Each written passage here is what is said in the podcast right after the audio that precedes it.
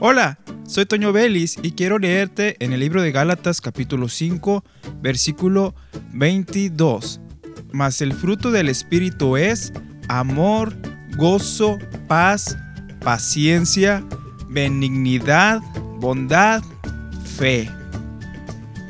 Hay un llamado a desarrollar fruto en nuestra vida. Conforme vayamos creciendo en el ámbito cristiano, en la vida cristiana, en la nueva naturaleza espiritual que tenemos, debemos de tener frutos visibles.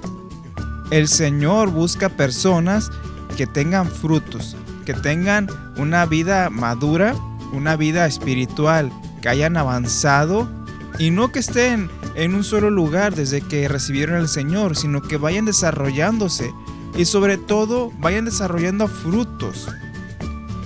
Es muy importante que medites en esto. Mas el fruto del Espíritu es amor, gozo, paz.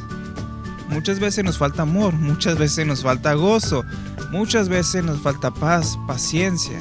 La fe flaquea. Pero la vida del cristiano que ha madurado en oración, en lectura bíblica, muestra los frutos. Ahora sí, como dice las escrituras, muéstrame tu fe por medio de tus obras. Y en las obras va el fruto de tu vida. Soy Toño Vélez y te invito a que continúes escuchando la programación de esta estación de radio.